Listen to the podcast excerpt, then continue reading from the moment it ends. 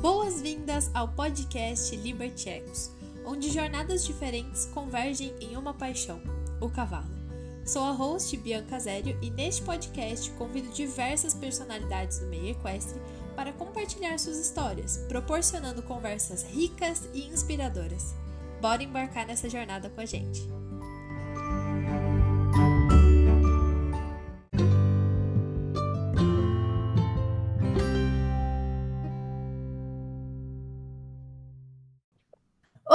Pessoal! Bem-vindos a mais um episódio. Hoje eu tô aqui com uma convidada muito especial, a Tamara. Muito obrigada por se disponibilizar aí para fazer um episódio comigo. E, por favor, se presente para quem está nos ouvindo. Então, uh, isso é a parte divertida, né? se apresenta. Bem, uh, meu nome é Tamara, né? Eu acho que a maioria de vocês me conhece como domadora racional belga no Instagram, para aquele que me acompanhe lá. E quem eu sou, só alguém em, em produção ainda, né? a, gente, a gente vai levando as coisas da, da realidade uma, uma coisa cada vez, né? Então, uh, eu era programadora, não sou mais, então minha formatura eu deixei atrás, vamos dizer, foi me focar completamente em cima do cavalo, um, e eu ainda estou me achando. Ai, que bom. E como que você encontrou essa paixão com os cavalos? Como começou essa sua paixão por eles? Então, meu, meu paixão para cavalos, eu acho que é mais paixão para o animal, porque um, deixa eu tentar formular isso. Sabe o que, que é? A intenção do cavalo e do animal em, em, em geral um, ele é sempre alguma coisa muito puro, né? Ele é uh, como se você está numa presença de algo mais perto, vamos dizer, que é não conflito, que é harmonia, que é sim, sinônimo para isso, vamos dizer. Né? É, humano não é assim. Então, minha preferência sempre foi animais. Então, eu acho que se você me pergunta como é que meu paixão com o cavalo uh, começou, foi assim, para mim, cavalo, cachorro, gato, outros animais não tem muita diferença. Um, eu tenho paixão para todos eles. Começou muito, muito cedo. Isso eu posso te falar. assim, tipo, eu acho as únicas fotos que tem de mim, criança, sempre vai ter um animal do lado. Cresceu desde pequenininha mesmo nessa companhia, né? Ah, eles são yeah. incríveis. É exatamente isso que você comentou. Eles são extremamente puros, né? Eles têm um amor que só deles, assim. Eu acho que eles são o mais próximo da santidade que a gente tem acesso, Sim. sabe? É, com certeza. Perfeito. Muito legal. E aí você voltou assim para o meio né, desse trabalho com os cavalos, uma parte bastante de reabilitação comportamental, de, de, buscar esse entendimento, né, de buscar um caminho aí do meio entre homem e cavalo. Como que você chegou nisso? Como que você começou a, a se encontrar aí nesse meio equestre? Bem, eu, eu, eu sou uma, como é que se fala? Tem grande diferença entre você praticar esporte com o cavalo e você ser dono do cavalo, ok? Uhum. Então, enquanto que eu estava praticando com o cavalo ou fazendo algum tipo de desempenho com o cavalo, eu não era dono do cavalo ainda. Eu tinha cavalo em hípica, que é uma experiência muito, muito diferente, ok? Sim, com certeza. Tanto na Bélgica, tanto aqui no Brasil o que aconteceu aqui no Brasil, eu fiquei mais perto do meu cavalo. E isso, assim, aconteceu algumas coisas que me obrigou a ir todos os dias para o Ípica e realmente começar a ver a realidade do meu cavalo que eu tinha lá, que era um, um, um ex-cavalo de corrida. E um, o que aconteceu é que quando eu comecei a notar práticas não legais, vamos dizer, eu começou a, a me aproximar com mais com como o cavalo porque eu tive que ficar muito tempo lá eu também comecei assim assim tipo um, a trocar o cavalo porque lá não tem pasto né o cavalo ele fica na hum. baia o dia inteiro então ele vai na pista, na baia, em volta, sabe? Eu estava começando a me preocupar muito com esses tempos alongados na baia. Aí ele começou um cólica.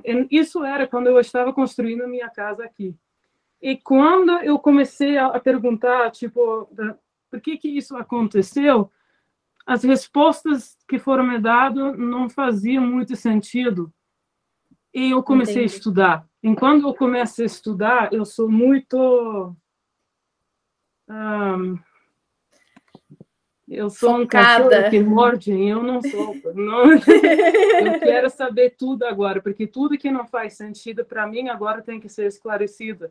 Senão, não me sinto pronto para realmente ser responsável em cuidar desse cavalo.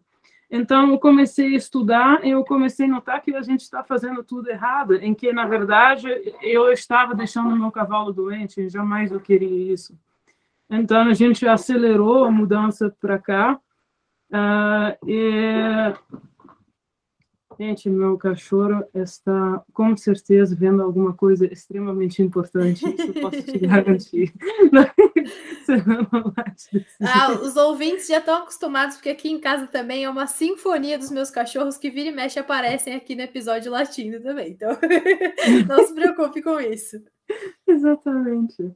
Não, eles já estão uh, fazendo uma troca, com certeza, alguma coisa bem interessante. Meu marido deve ter ido com alguma coisa gostosa. Oh, então, uh, mas para voltar, né? Eu comecei a ser muito atenta aos desculpas que eles estavam dando, assim, as pessoas em volta de mim, que tinham cavalos também, as pessoas que trabalhavam lá na hípica, né? vamos dizer, o real maltrato, né, no ponto que eles realmente batem no cavalo, começam a introduzir instrumentos para melhorar o desempenho ou, ou, melhorar, vamos dizer, certos movimentos, a articulação um pouco mais. Um, eu comecei a apontar isso. Aí eu comecei a, a, a, ver realmente essa mentira que que é aceitada porque porque ele é uma coisa socialmente mais um, agradável, né? Não é agradável a gente brigar a tempo integral, a gente tem que, em algum momento, por hábito social, fechar os olhos e não falar nada. Um, e eu não sou muito bem nisso, uma vez que eu começo realmente a ver a verdade através do estudo. E, aí entra, entra em conflito né, com si mesmo e assim eu comecei. Isso era o Perfeito. começo. Aí eu cheguei à conclusão, porque eu fiz todas as etapas que as pessoas também faziam. Embocadura. Talvez é o tipo de embocadura. Deve fazer uma embocadura de borracha. Ah, mas isso aqui é borracha dura. Deve ser um flexível. Comprou um flexível. Sabe, fazer todas essas etapas. Até que eu, eu realmente falo, cara, olha só eu até posso colocar uma embocadura dentro da boca do cavalo e não machucar ele enquanto que eu estou um, uh, eh, manipulando os rédeos. O problema é que tem um, consequências do bridão que você não consegue um, prevenir.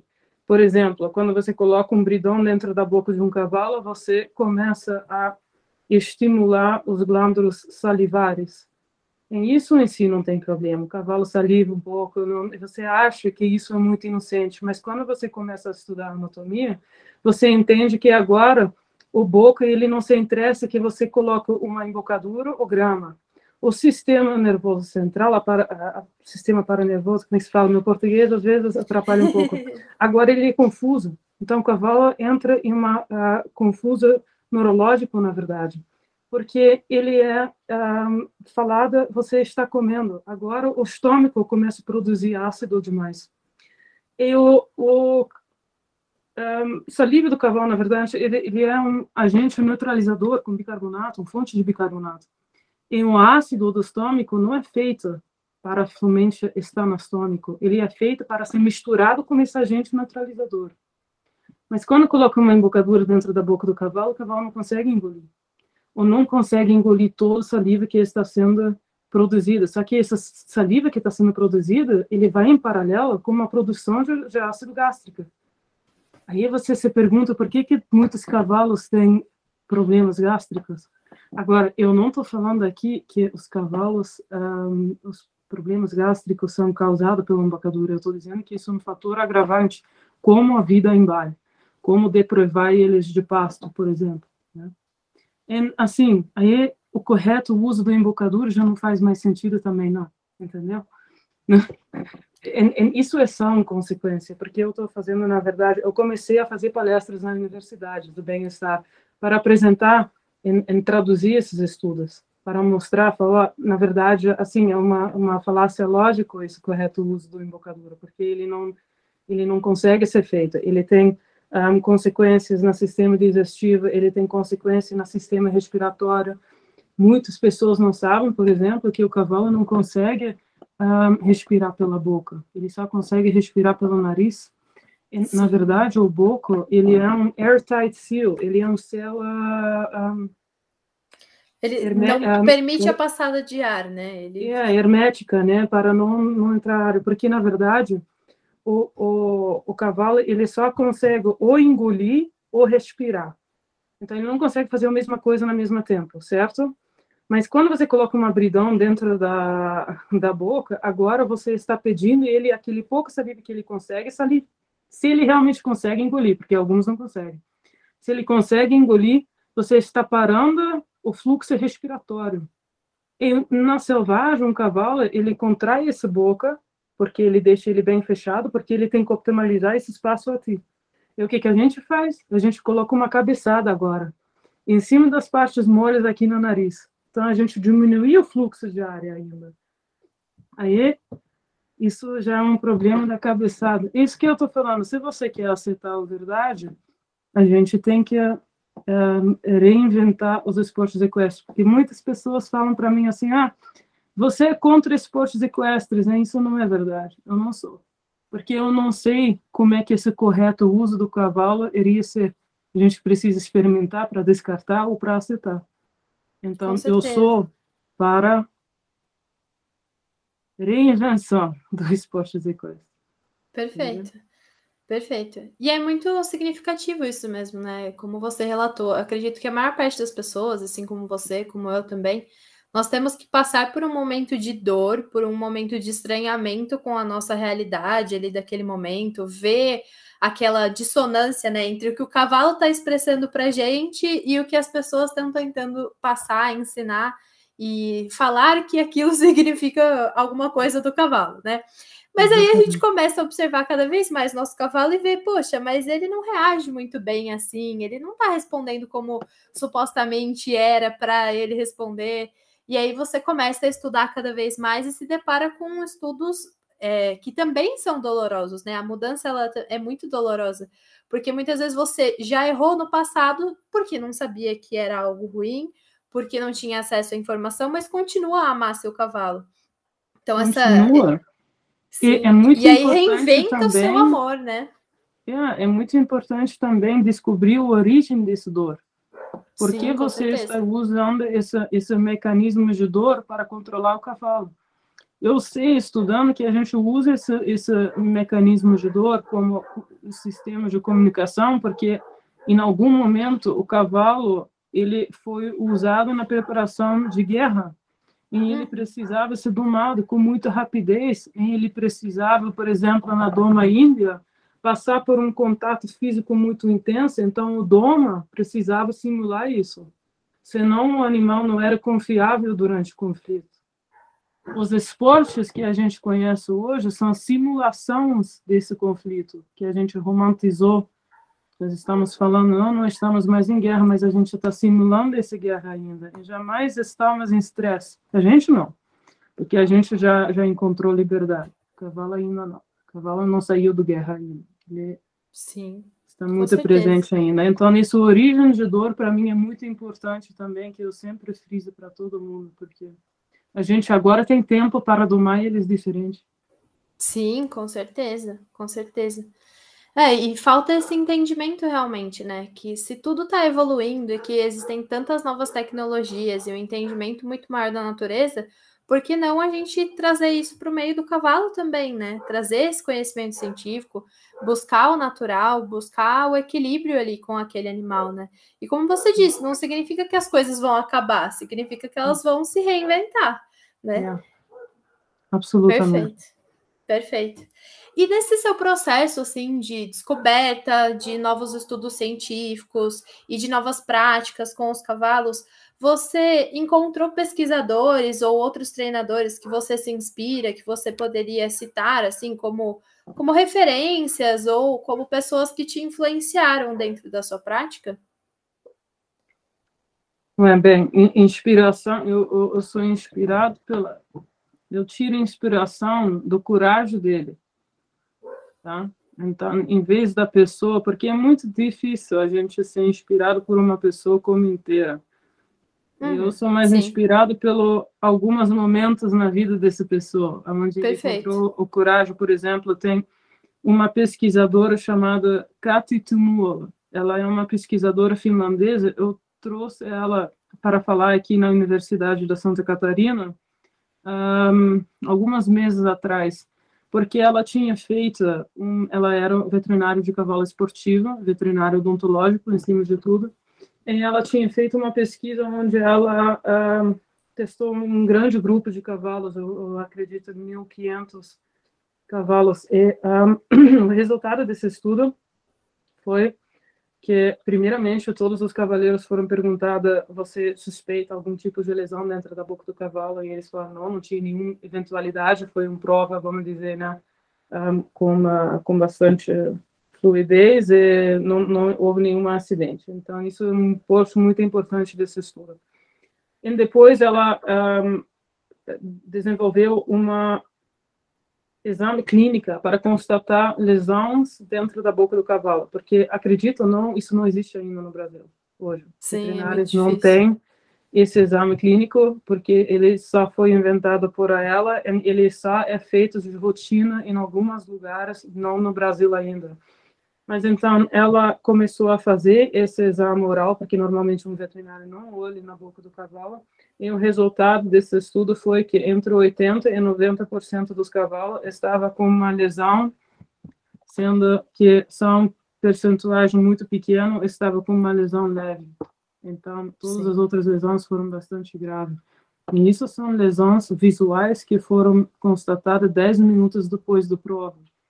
Um, porque algumas hematomas, na verdade, na mucosa bucal, ele só se apresenta se você segue a literatura, depois três ou quatro horas. Então, esse teste não foi feito depois de três ou quatro horas, ele foi feito 10, 10 minutos depois da prova. Mas ainda tinha 80%, 90% das lesões. Então, Muito isso é uma pessoa que me inspirou, porque ela fez essa pesquisa contra, na verdade, o, o esporte equestre como ele é, porque entendeu que viu alguma coisa como um dentista veterinário que estava provocando muito sofrimento dentro uh, da vida do cavalo e ela perdeu a, a carreira sobre isso. Então, a, a pesquisa hoje é aceitada em todo lugar, porque foi uma pesquisa realmente feita assim, bom, de, através da Universidade da Helsinki, da Finlândia, em cima de tudo, uhum. É uma situação, vamos dizer, respeitosa, e mesmo assim, ela, assim, o estudo ganhou muito fama, mas ela perdeu a carreira porque ela foi contra, tem, é, mas tem que fazer o que é certo. Veja bem, o, o, o achado científico, muitas pessoas brigam comigo, e acham que estão brigando comigo, não estão. Estão brigando com os achados científicos. Os achados científicos é desconfortável comigo, porque não afirma essa realidade que eles tinham aceitado para muito tempo como verdadeira, né? Ah, Sim, com você vai procurar. Você comentou dessa questão, é, com certeza, você comentou dessa questão de exame oral, né? No, quando eu comecei com a prática da equitação sem embocadura lá em 2014, né? Com os meus cavalos, e aí eu comecei fazendo a transição dos que já utilizavam para os que para não utilizar, tudo mais.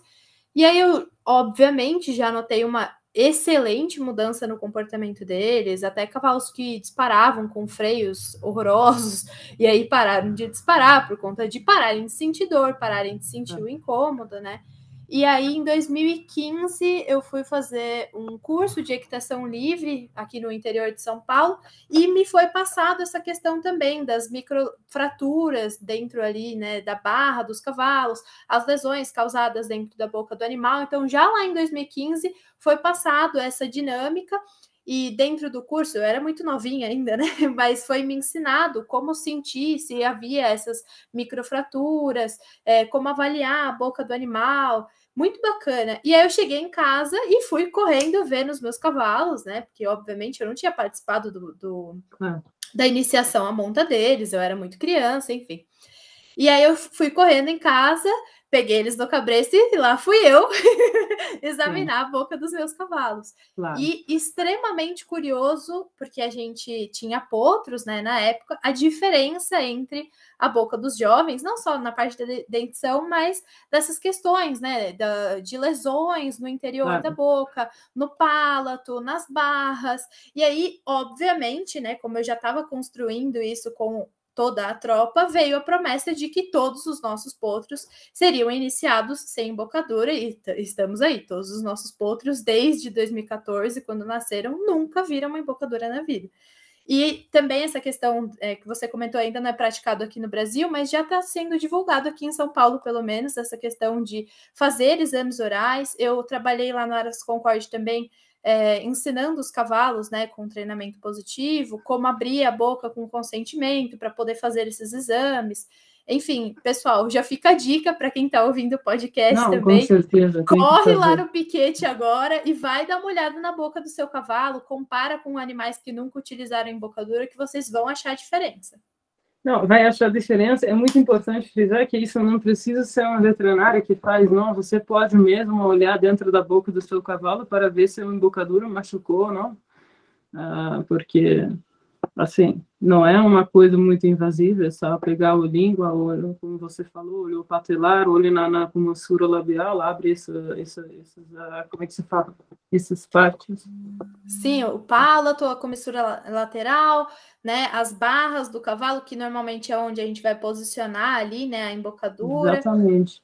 Tudo isso não, pode em ser frente, observado. Em frente dos premolares, muitos cavalos têm uma dobra de... Uh, uma dobra de gengiva. É nesse, em contato com uma brigão, nossa, sangue, dá, dá, assim, dá abscesso até, é, é, bastante doloroso. Não é só, que tem esse, esse criança também, né, que é só uh, dente de lobo, mas os cavalos, muito pouco cavalos têm dente de lobo, vamos começar com isso, e uh, realmente o problema é o contato mesmo com todas essas estruturas que você falou a, a Sim, barra, a, a patelar, a língua. É uma outra coisa que muitos cavalos tentam fazer, as pessoas acham que isso é desejável, mas não é, é tentar colocar essa língua em cima do brigão. Gente, isso é para proteger o patelar dele, ele está sentindo, sabe, é uma, uma reflexo, tem que ser um pouco assim, o cavalo não faz nada para nada, não, ele, ele é bem reativo. Sim, com certeza. É, Ainda seguindo, né, nessa questão da sua jornada, qual você pensa ter sido assim o seu maior fracasso? E alguns convidados reagem um pouco mal a essa pergunta, mas fracassos impulsionam a gente a buscar novas saídas, né? E você comentou de ir lá e ver essa essa distância entre o que era falado e o que os seus cavalos estavam passando. Mas qual você considera o seu maior fracasso nessa sua jornada com os cavalos e como ele te impactou para mudança, para você buscar as coisas que você está aplicando e atuando hoje? Então, tinha uma período uh, entre eu estudando e eu saindo, onde eu já sabia a uh, onde eu já sabia a verdade, mas eu ainda tinha medo. Então, esse exatamente foi meu no my biggest mistake, né?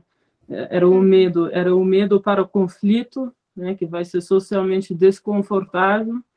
Você precisa não atacar as pessoas, mas em essência, uh, em prática, né? Então você não briga com uma pessoa, você briga com muitos porque eles levam isso ao pessoal, eles eles colocaram esse, esse embocadura faz parte da identidade deles, com certeza.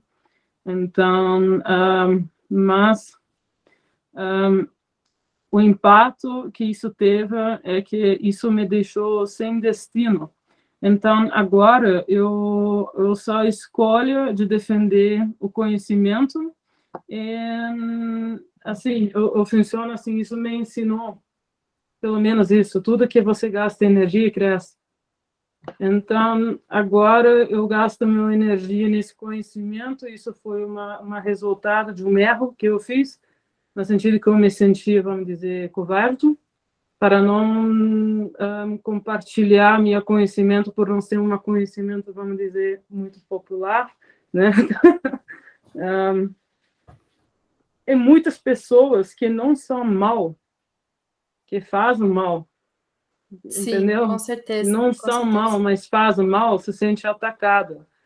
Quando, assim, não é não é pessoal, gente. Eu não ataque pessoas, eu ataque assim, práticas, realmente, ideias, um, que são mais desnecessárias hoje.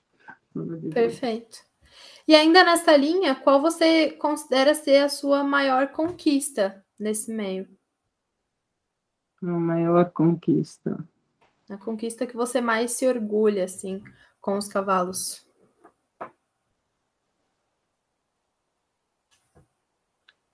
eu não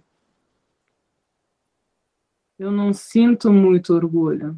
Eu sinto uma pressão constante para dar voz aos cavalos. Em toda vez que eu consigo ajudar um, eu sinto um pouco mais perto do fim. Entendeu? Então, assim, orgulho mesmo não faz muito parte, não vou mentir. Para mim é uma coisa muito mais. Sinto pressão, para porque Entendi. é uma, uma, uma problema muito vivo e eu sinto uma certa pressão para ajudar um, cada um que entra no meu caminho. Perfeito. Então, isso me deixa feliz. Toda vez que eu ajudo eles, isso me deixa. É, é uma conquista. Um, sabe? Então, Talvez isso iria ser mais perto do orgulho. Perfeito, perfeito. Bom, a gente conversou bastante sobre essa questão né, do bem-estar dos animais, de tentar buscar a perspectiva deles, é, sobre essa dificuldade de divulgar o conhecimento científico, especialmente num país como o Brasil, em que a educação não é muito valorizada. Então, as pessoas não têm acesso nem a uma educação de base, né? Um ensino de base de qualidade. Imagina ter acesso a um conteúdo acadêmico, né? Muitas pessoas não sabem nem ler, entender um artigo científico. Então, imagina a dificuldade de processar uma, uma informação científica, né? É um problema estrutural do nosso país. Mas, bom, é, de tudo isso, se você pudesse compartilhar um conselho para as pessoas que estão iniciando nessa jornada, que estão começando nesse caminho, buscando mais conhecimento, buscando o que é melhor para o cavalo delas, e também gostariam de, de impactar o ambiente que elas vivem, a, a sociedade, o grupo, a comunidade que elas vivem. O que você poderia dizer para essas pessoas? Só hoje eu fui ameaçado de processo seis vezes. Nossa! E isso é sem contar o que entrou depois que a gente começou esse live. Mas a boa notícia é que eu nunca fui processado. e o conselho que eu vou dar é que entenda que você briga não com pessoas, mas você briga com ideias as quais pessoas se atrelaram. Ok? Então, não tem lógica, é tudo emocional. É, não leve isso a pessoal. Entende que, que você não está assim. Se você vai, vai procurar força em você para lutar contra, vai perder. Porque o força que vai contra de você, que aonde, aonde uh, as pessoas estão muito atreladas às ideias deles, é muito grande. Então, não, não luta contra isso. Não leve isso a pessoal. Entende que tudo que eles mandam para você é vaso de argumentos, é, porque realmente nunca me mandou alguém alguma coisa com baseamento científico. Tem mesmo os veterinários que são domadores hoje, que faziam a carreira em cima do correto uso do bridão, isso é anticientífico, tá? Isso não, não existe. Agora, se você consegue colocar, porque eu, eu fiz assim, né? Eu fiz uma desafio para eles, eu falei assim, você me manda a tua bibliografia, eu te mando meu. Mas a gente vai ter algum tipo de meta, que a gente vai pegar só instituições respeitáveis através de universidades renomadas.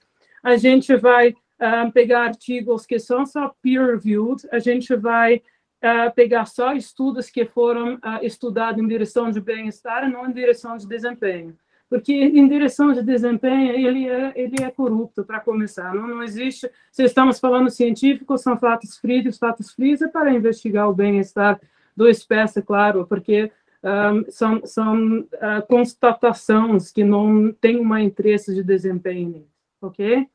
Então, uh,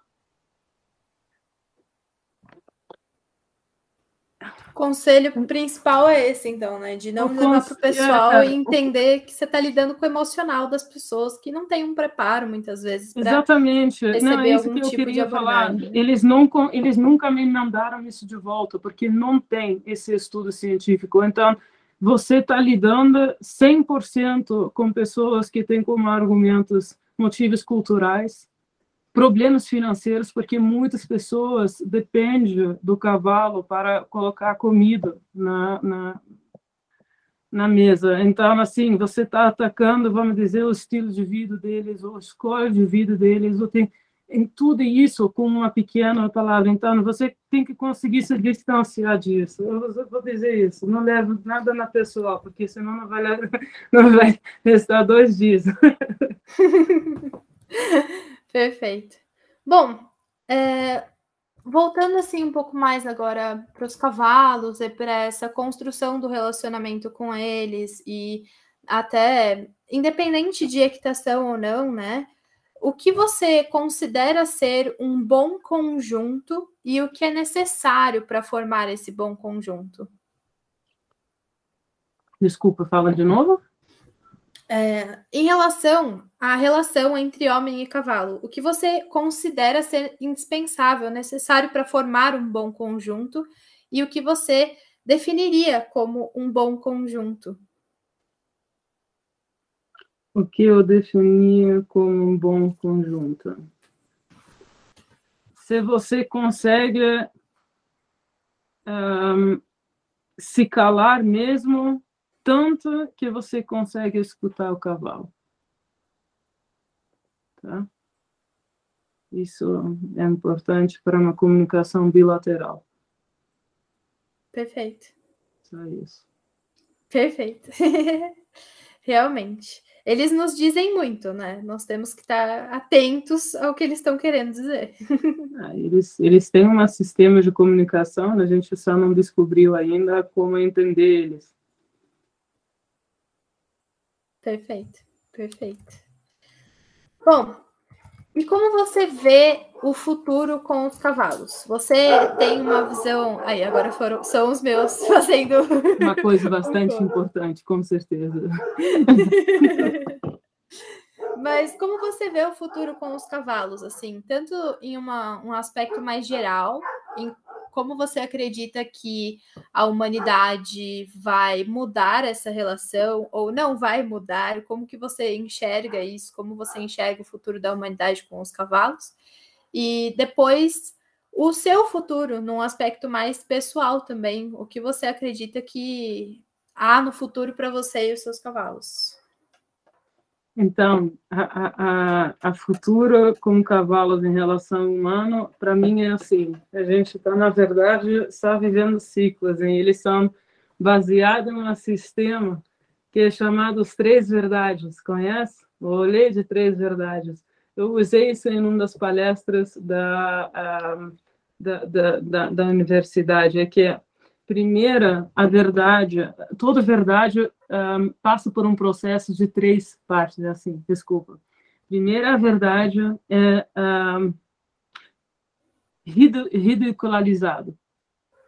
Segunda, ele é violentamente atacado, hoje. Tá? E por terceiro, ele é aceito como óbvio. Assim, toda verdade passa por essas três fases. Estamos perto. Então, além perto, depende, né? mas um, vai, vai, uh, tá, tá, tá no ciclo, vamos dizer. Estamos aí a, a, hoje, é violentamente atacada.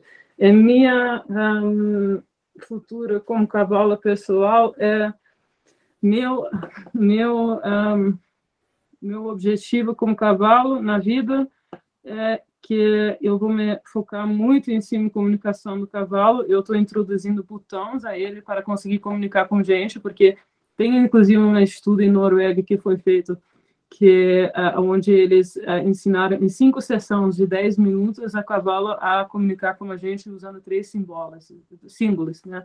Então eles têm essa capacidade. Eu já testei com o meu cavalo, ele já comunica com a gente certas palavras, então assim ele consegue. Um, então o cavalo vai passar a morar com gente em casa. Eu, graças a Deus eu tenho um marido bem bem assim que me segue na minha loucura, que aceita um cavalo dentro da casa. um, para ele conseguir observar a gente mais, porque meu objetivo com o cavalo vai ser que ele consegue comunicar com gente que ele está com dor.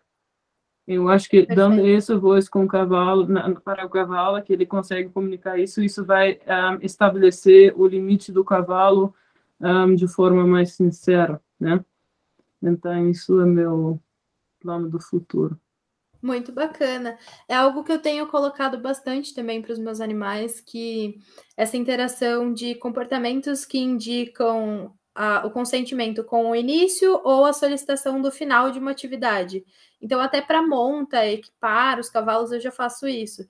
Eu só equipo eles se eles. É, eu me posiciono ao lado da paleta, né? Então, só se eles cheiram o equipamento que eu coloco. Se eles não cheiram, a gente não coloca equipamento, não monta e tá tudo bem. E mesmo durante a monta, eu estipulei alguns comportamentos que sinalizam para mim que eles querem que eu desça e que eu encerre aquela sessão.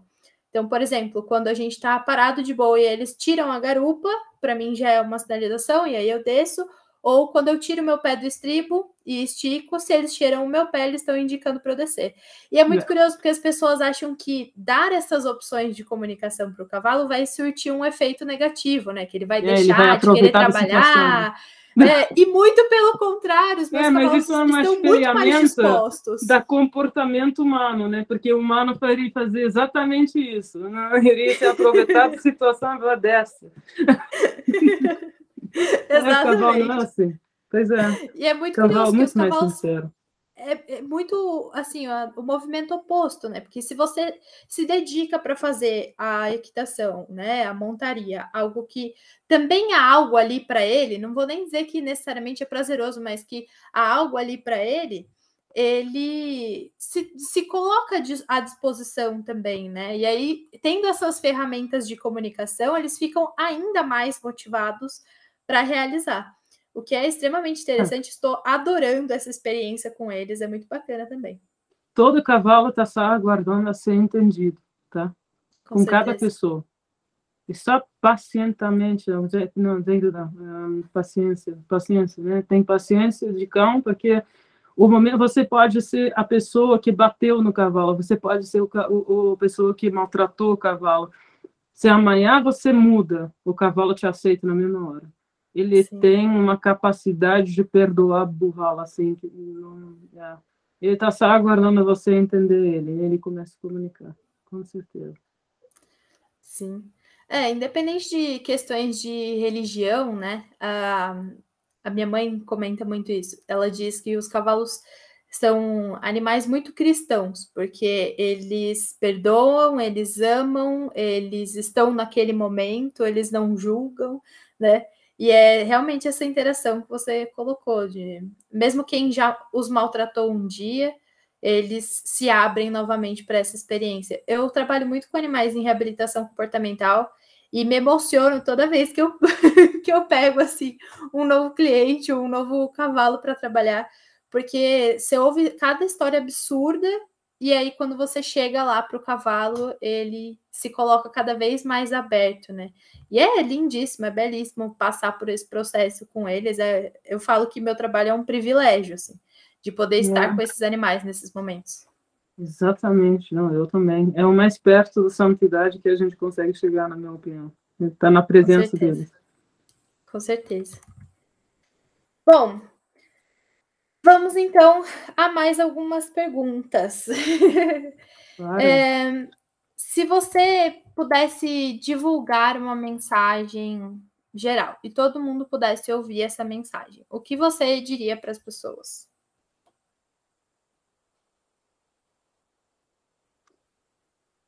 Investa em elevar você, em os outros, em volta de você, é, tanto humano e animal, e daqui a pouquinho tu tá vivendo na paraíso. Mas, assim, né? Uh, vou pegar meu telefone aqui. Um, entende também que você está sempre reclamando, né? Tá todo mundo sempre reclamando, e isso é só uma, uma consequência direita da tua valor moral que você reforça em cada decisão que você faz durante o seu dia. Então, para mim, uma mensagem iria ser isso. Investe em elevar você e nos outros em volta de você, tanto animal, tanto humano. Daqui a pouquinho você está vivendo na paraíso. Perfeito, perfeito. Ah, é muito, muito bacana. E como tem sido assim essa construção, né, do seu paraíso, vamos colocar assim? Porque você disse que está se mudando com os cavalos aí, trazendo eles para dentro de casa, colocou essa comunicação. E como tem sido esse processo para você, assim, tanto em relação à sua organização para que tudo isso fosse possível, para que tudo isso fosse viável, mas também as emoções, assim, né? De estar tá passando por isso, de estar tá conquistando aí o seu espaço também junto. Tem, eu acho que uma grande parte, porque eu não me interesso muito com crítica que vem de fora, mas um grande problema é família. Família às vezes não não pensa do mesmo jeito de que você. Então, para eles, uh, ter cavalos e, e não fazer dinheiro com eles é um assunto absurdo. Não não, não faz muito sentido. E o negócio é que eu também não, não peguei seis patches. Não, eu passei por um processo em toda vez. Acredita que eu quase abri um centro de treinamento aqui em cavalgadas, mas eu achava que eu estava sendo esperto, porque eu comprei um peixeirão, sabe? Cavalo de 90 a 50 quilos, porque eu falei, não, com certeza ele não vai sentir alguém montando nele, não. Ele vai, sabe, o, o, ou, ou experiência, e não, like, aqui ele vai ser bem tratado. Então, isso aqui, o, semana antes que a gente abre, eu e meu marido começam a olhar uma outra para certo não, né? Não é certo, né, cara? Deixar eles trabalhar para a gente não é certo, né, cara? Não é certo. Né, assim, começa, a gente começa a falar e o próximo grande passo é a gente falar com a família. Porque tem que transmitir esse, esse compaixão que você achou para os cavalos um, para outra pessoa. Isso é uma, uma um, isso é muito difícil. Não. Com certeza. Isso é muito difícil, é. Porque, assim, eu acho que fa nossa família é orgulhosa, mas na mesma hora também com muito medo.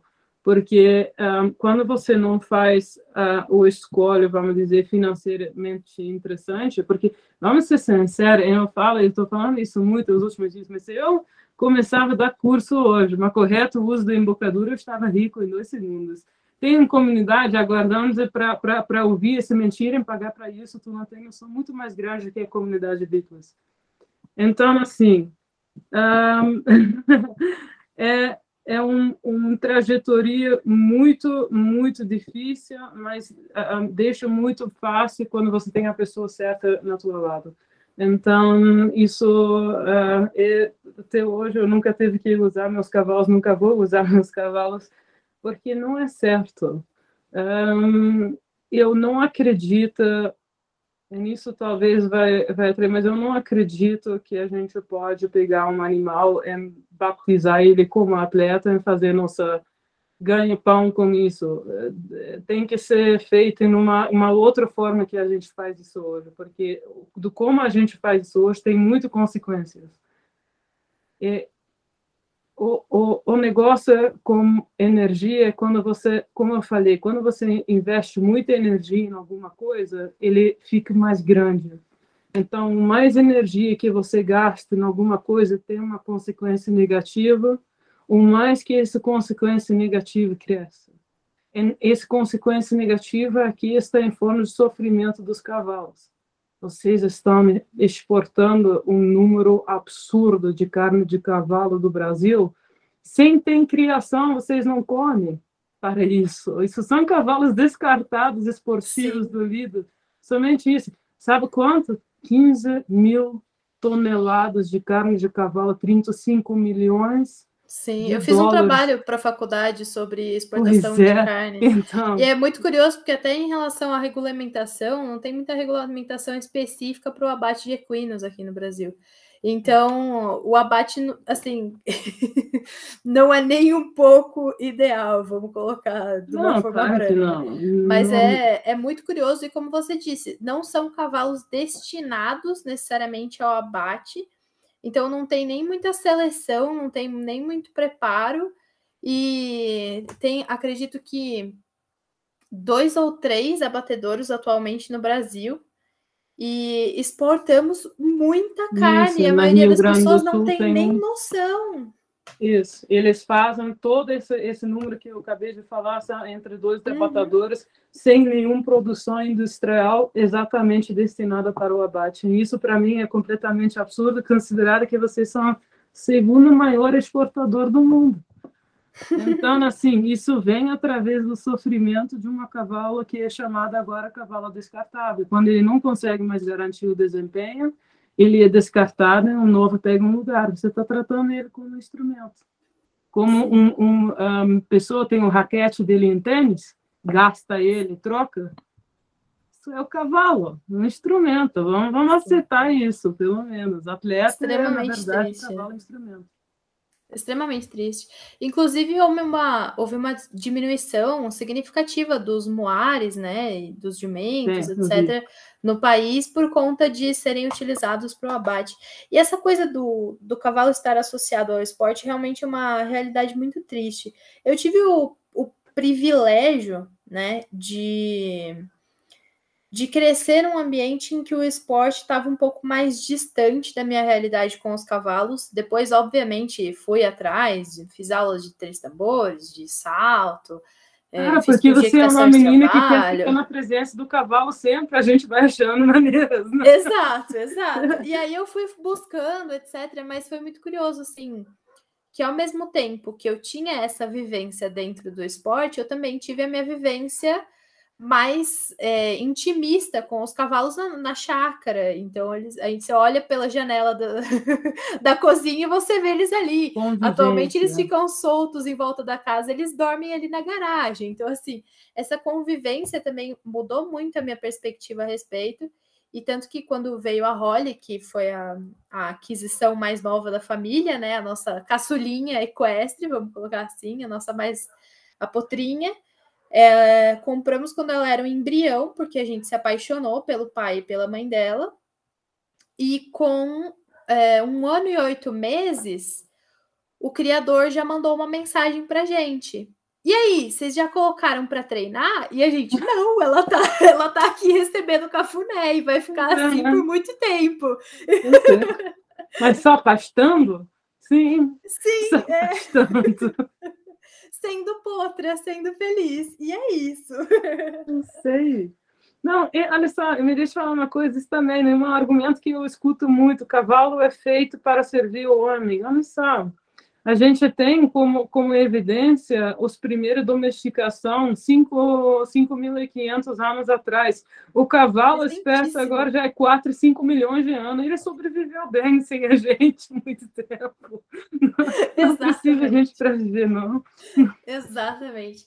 E eu acho até curioso que existe uma grande resistência também com a ideia dos cavalos serem animais de companhia, né? E aquela coisa, ah, de cavalo não pode ser pet. E, gente, é óbvio que você vai tratar um cavalo como um cavalo. Ele, ele precisa ter as necessidades da espécie atendida, tem que ser levado em consideração todo o comportamento natural, as necessidades fisiológicas, óbvio. Mas eu acho muito engraçado essa resistência do cavalo como animal de companhia, porque se você pode proporcionar o que ele precisa, por que não ter um cavalo assim, não é nem ter, né? Porque a gente não é, não é dono, a gente é tutor deles. Mas por que não ser responsável por aquele animal e só aproveitar da companhia dele. Eu falo que se me proibissem de montar, eu não ia ficar nem um pouco triste, porque eu posso continuar vivendo com os meus animais extremamente feliz, mesmo que eu não precise montar mais deles. Eu não, eu não, é, eu não tenho mais essa necessidade para uh, montar. E, uh, são, assim, para mim, quando você obriga um ser a, a ser montado, isso é chamado escravidão. Quando você condena ele a uma vida que é para servir você, isso é escravidão. É um assunto muito sensível, porque as pessoas não gostam de ouvir, e eu também não gosto, não acredito uhum. não, mas um, me deixa falar uma coisa, essas oportunidades com cavalos, um, mais para frente, sabe o que, que a gente fez como sociedade? A gente, a gente está denaturalizados. A gente nos retirou da natureza e um cavalo consegue deixar a gente um pouco mais perto. Ele é uma ferramenta terapêutica para a gente se conectar de novo na essência da vida, porque muitas pessoas perderam a essência da, da, da vida. Não tá, olha só, quando a gente vai em direção do materialismo, da físico, e a gente negleta o, essa parte, a natureza, o espiritualismo, o tem, é, a gente não está em balanço, não tem uma harmonia entre esses dois. Então, desde que você respeite os limites fisiológicos do cavalo e você deixa o teu cavalo comunicar com você o suficiente agora, um, e você use ele como uma ferramenta terapêutica para ajudar, porque a gente tem uma população imensa agora. Eu acho que no Brasil tem cinco, cinco, entre 5 milhões e 6 milhões de cavalos agora essa população, se a gente começa a revisitar o que a gente está fazendo com eles, precisa ter outros um, destinos. Então, alternativas nascem dessa, dessa nova percepção, dessa conscientização né, sobre a realidade do cavalo, e depois para voltar para as pessoas que eu, que, que eu tenho que eu tiro inspiração um, tem pessoas no mercado hoje, como Guto, ele tirou o Doma Índia e ele, um, como é que você fala? Ele, ele teve coragem para fazer o que ele achava estava sendo feito certo. O David Castro, ele fez praticamente a mesma coisa, né?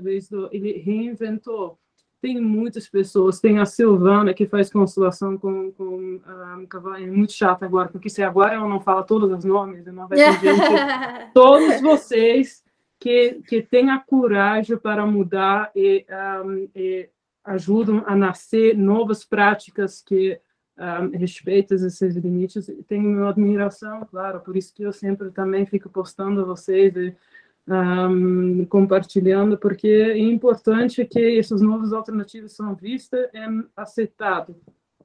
Com né, certeza. Né?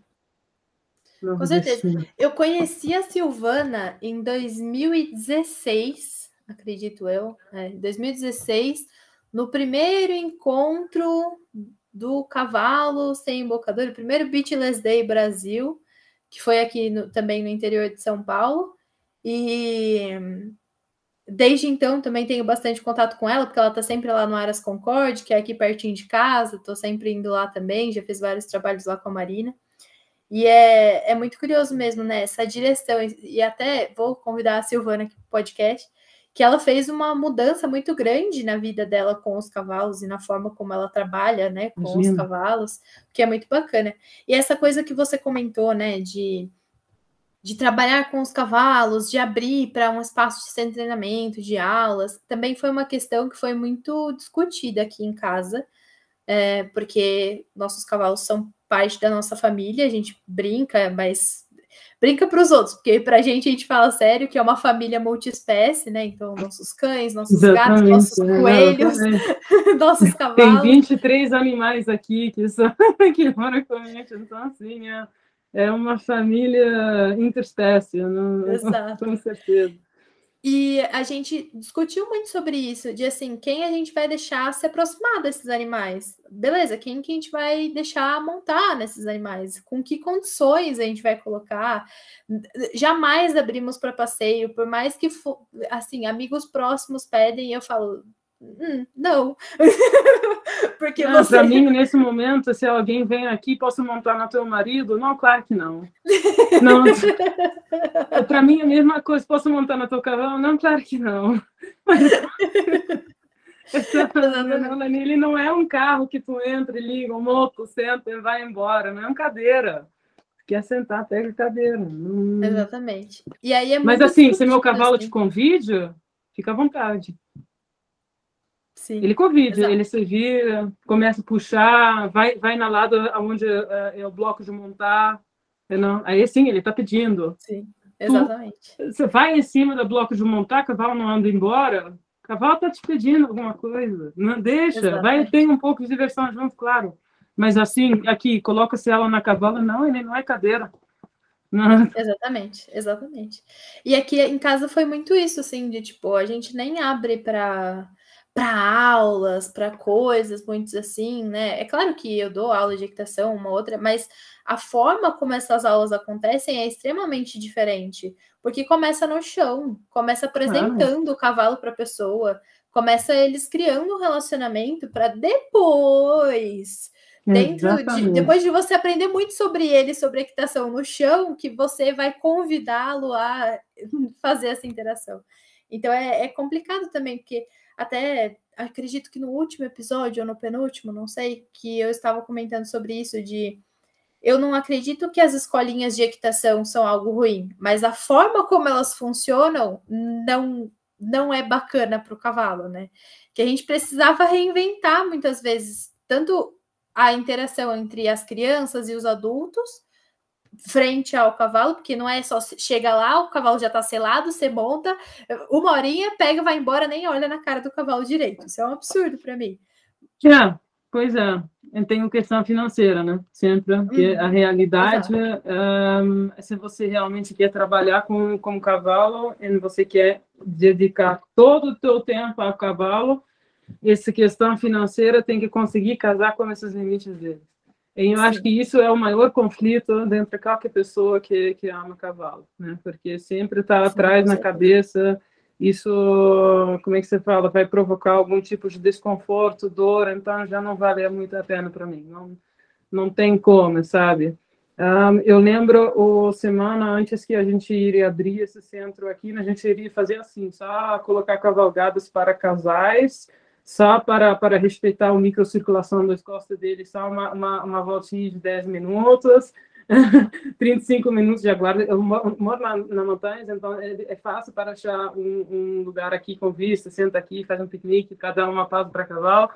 Mas aí o universo me mandou uma mensagem e colocou três dos meus cavalos com articulações inchadas. Isso sem eu montando, viu? Então todos os três começaram a ter problemas na mesma hora meu veterinário veio aqui e falou: pode deixar, a gente enfia o daqui em duas semanas, ele está ele tá pronto para ir. Ai, que horror! Não, não é, porque para eles, é, como é que você fala? Vamos, vamos ser sinceros, por que, que a gente infiltra cavalo? Não para o bem-estar deles, para garantir o desempenho, né? Uma vez que essas infiltrações não ajudam mais, corticoide não tem mais efeito, aí eles são descartados, né? Mas, assim, enquanto que esse corticoide está ajudando, aí ele vai com Deus, né? Porque ele não sente. Não está inchado, não, mas ele não sente. Ele não está mancando. então, assim, Perfeito. é muito difícil, cara. Mas eu, eu escuto no universo. E o universo me mandou uma mensagem. Falou, não, isso não vai funcionar, e, não estava sendo certo comigo, sabe? E doma também, isso é um outro problema. Eu sou um péssimo domador, eu, eu juro, eu não estou brincando, não sou um péssimo domador, porque eu acabo adotando qualquer cavalo que eu dou. Então, todo cavalo que passa aqui fica comigo. Então, isso não tem mais como. Cheguei ao meu limite, agora estou precisando mais espaço. Eu não devolvo cavalos, isso é praticamente o problema. Porque eu, eu até falei, não, tá, tudo bem, eu não vou mais domar para dinheiro, então eu vou domar ajudando aqui do lado, não, não os, cavalos chucros que ficam aqui, porque eles veio aqui, estava laçando o cavalo, você, putz, gril na minha lado, tem que ser. Então eu fui lá, eu falei, não, tudo bem, o que, que você vai fazer? Ah, eu vou domar. Falei, o que, que você faz? Doma tradicional. Eu falei, isso que toque o nome do teu cavalo. Ele fala, tudo bem, tudo bem. Só que agora o cavalo está aqui do lado e eu não consigo pegar ele aqui porque eu não tenho mais pasto. Eu preciso realmente vender aqui e, e, e pegar uma área com mais pasto. Aí ele cavalo vai comigo, porque agora eu, eu, adotei ele. Eu falei, quando eu vou embora daqui, ele vai comigo. Agora ninguém mais pode pegar ele. Sabe por quê? Porque ele é um cavalo sucro, primeiramente, e ele nunca foi montado. O que era um cavalo que nunca vai ser montado, porque eu quero ver o que, é o potencial dele, se ele em algum momento procura o contato físico ou, ou sabe, eu quero ver como é que é esse processo natural dele. Então, esse cavalo agora tem que ficar do jeito que está. Não deixe ele em paz, depois, quando eu vou embora daqui, eu levo ele comigo. Mas doma, realmente, eu não consigo fazer isso péssimo. Eu não devolvo os animais. Ai, eu sou suspeita para falar também, porque todos os cavalos que eu já trabalhei têm um espaço enorme no meu coração. E tem uma até aqui próxima de casa que ela sofreu muitos maus tratos, e aí foi um caso de reabilitação comportamental, porque ela estava agredindo crianças até, ela estava dando coice, perseguindo criança para dar morder, para morder. Yeah. E aí, assim. e aí me chamaram, porque já tinham chamado um monte de treinador e não estava dando certo e tudo mais. Aí falaram: ah, vamos vamos deixar essa maluca aí tentar, né? e aí deu super certo, coitada da égua. Ela era um amorzinho. Bom, gente, uma voz um pouquinho diferente para encerrar o episódio de hoje, porque a gente teve alguns probleminhas técnicos. Mas gostaria de agradecer a Tamara pela participação. É sempre muito enriquecedor ouvir pessoas com perspectivas diferentes, e essa era a ideia do episódio de hoje. Então, muito obrigada, Tamara, por trazer o seu conhecimento, por trazer a sua experiência. E caso alguém queira conhecer um pouquinho mais do trabalho dela e conhecer um pouquinho mais do que ela fala a respeito, agora ela vai compartilhar com vocês onde vocês podem encontrar mais sobre ela e o trabalho dela. Oi, gente, para aquele que gosta de saber mais sobre o meu trabalho, o que eu faço, você consegue me encontrar no Instagram. O nome da minha conta é Domadora Racional Belga e na YouTube o mesmo nome de usuário.